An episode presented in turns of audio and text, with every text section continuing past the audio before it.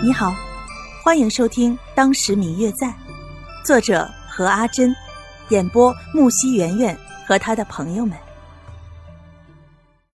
第一百八十五集，人群渐渐散去，刘静安准备向谢轩打一个招呼，可是，在人群还未完全散去的时候，便被白若秋拉着悄悄走开了。只是他不知道，他走之后。宋清灵与谢轩都向他离开的方向看了两眼。等到走得远了，白若秋估摸着看不见他们两个了，才长舒了一口气。刘静安看着他的样子，不禁感到有些好笑。你认识那马车上的人吗？马车？你是说那个长得很好看的那个男的吗？嗯。刘静安听见白若秋形容那位男子长得很好看，笑了笑。哦，不认识啊。那为什么他一出来你就躲着他呢？我哪有？听见刘静安竟然说自己是在躲着宋清灵，立马高声反驳：“我才没有故意躲着谁，只是只是刚才人太多，看得我不太好意思，只好站在你身后，免得成为众矢之的而已。”刘静安听着白若秋的胡扯，决定不再说这件事。那刚才你为什么不和谢兄打一个招呼呢？啊，谢兄。白若秋决定装傻到底。你是说哪一位谢兄啊？你的朋友吗？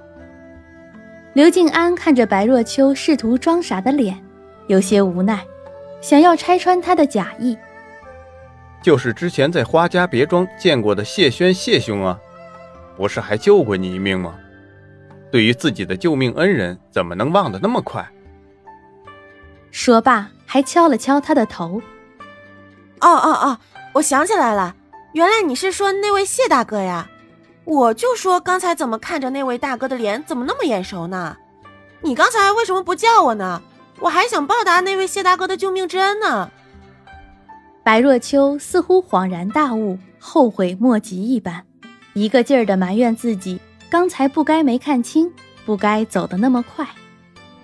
好了好了，要是下次我遇见了谢兄，我一定会告诉他，有一个少女一直都在期待会报答他的救命之恩的，免得你见了之后又忘了。表哥，白若秋看着刘静安坏笑的样子，不禁感觉自己的头一阵阵的疼了起来。有这样一个表哥，好嘞。两个人打打闹闹，快到花府的时候，已经快到午时了。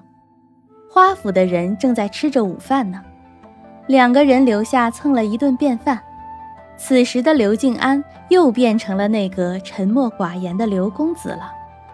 白若秋径自去找了花如，刘静安则去找了花瓶错。等到两个人回府的时候，一起去见了刘老太太。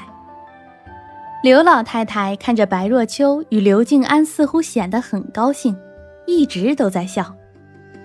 安儿啊，今天还好你来了，不然的话，我看若秋在府里都要无聊死了。给祖母说说，你们今天啊都去哪儿了？其实也没去哪里，就是带若秋去花府找花小姐了。是吗？看若秋高兴的样子，最近我不让她出去，肯定都憋坏了。嗯嗯，我最亲爱的小耳朵，本集已播讲完毕，感谢您的收听。如果你喜欢这本书，欢迎您多多的点赞、评论、订阅和转发哟。当然，也可以在评论区留言，我会在评论区与大家交流互动的。